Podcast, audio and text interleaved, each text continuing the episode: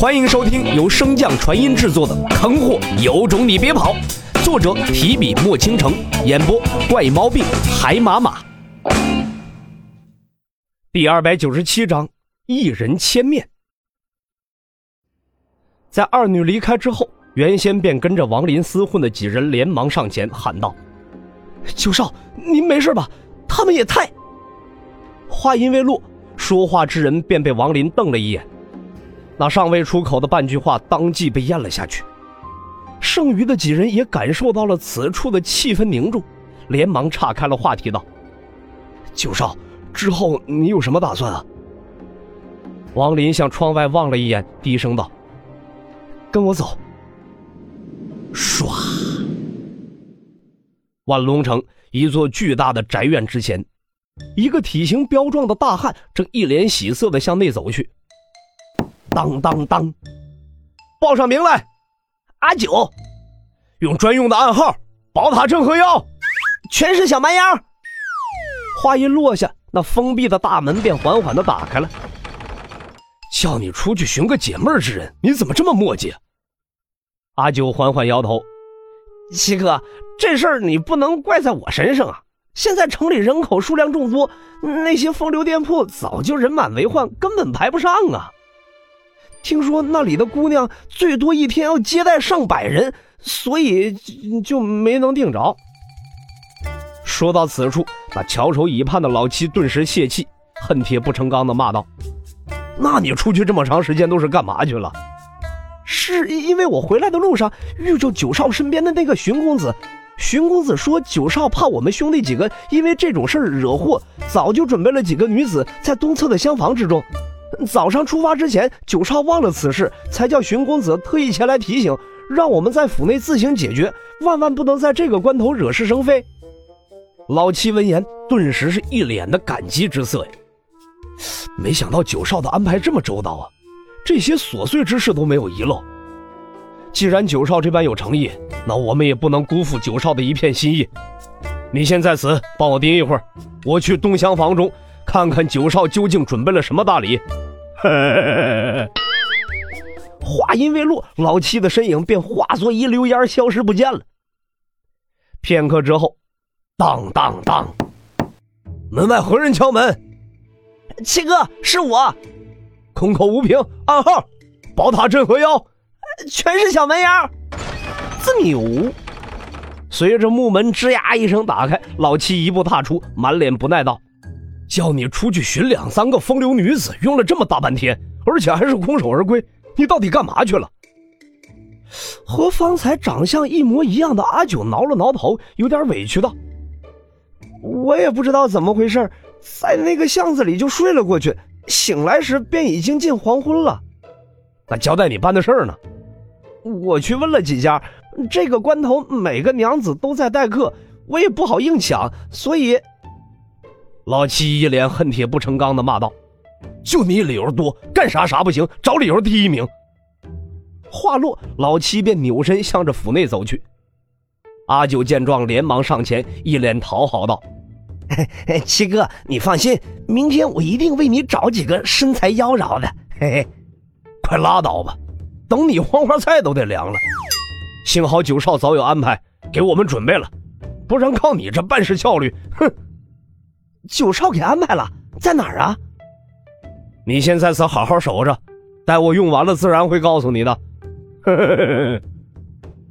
老七说罢，便转身向着府内走去，只留下老九一个人满脸疑惑。彻底离开了老九的视线，自老七体内顿时有一股空间灵力爆发出来，转眼间，老七的身影便消失不见了。那强大的神识向着东厢房那边扫去。真正的老七如今正在看着床边被五花大绑的两个女子淫笑不断。一道灵力打出，两女悠悠转醒。告诉你的主子，放了我们，之前的条件还奏效，不然我们就同归于尽。向来高高在上的白家仙女，直到此时仍然不愿屈服，依旧出言相逼。不明所以的老七根本就没将她的话放在心上，一脸阴笑道。同归于尽，等我将你们送上云端，到时候欲仙欲死，小娘子就不会想着与我们九少同归于尽了。哈哈！说着，老七便向着二女走去。那二女闻言，先是一愣啊，随即满脸怒容的盯着老七。好你个王林，竟敢如此大胆挑衅我白家！我看你们真是活够了！二女最后的威胁依旧被老七所忽略。见到那不断向着两女靠近而来的恶心男子，那二女终于是慌了神儿了。放了我们！我发誓，此事绝不追究，还会给王林一条小型灵石矿脉。别说傻话了，还真以为自己是那白家仙女啊！老七不屑一笑，将二女打断。也不知道那白家的仙子们是个什么味道，真想尝一尝啊！老七话音刚落，两个女子的喊声便紧接着响起：“别，住手！别碰我呀！”啊！强烈的挣扎之下，洛尘在二女身上所设的禁制终于松动了。本就身受重创的二女根本就没有奢望着想要逃跑。在恢复灵力的第一时间，便自陨于此处。无论如何，他们都要这王林为他们陪葬。好烈的性子，真是可惜了。哎呀妈呀，累死我了！意犹未尽的老七凝望着二女那姣好的面容和妖娆的身材，全然没有注意到房间之中的变化。唰，万龙城城主府。白兄，你这也太不仗义了吧！说好的大摆筵席，就这么几个菜。主座之上，一个身着白衣的中年男子微微一笑：“秦家主说的是哪里话？我这万龙城本就不是什么繁华之地，这些仙珍佳肴自然不能和您家中相比，还望几位海涵。”苏家建主端酒起身，向着那白衣男子望去。白兄，此次前来万龙城叨扰，多有得罪。那小子对我真的很重要，还望白兄平日里在城中留意一番。若有下落，告知于我，我自然不会亏待白兄。那白衣男子苦笑一声：“建主，不是这个忙我不帮啊，我是真的没有见过你说的那两个押送宝物的女子，不然就凭你们的身份亲自找到我这万龙城，我能不告诉你们？”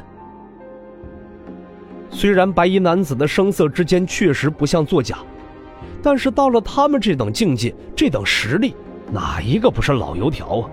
又怎么会轻易的被人看穿呢？至于用几人的身份相逼，那更没戏了。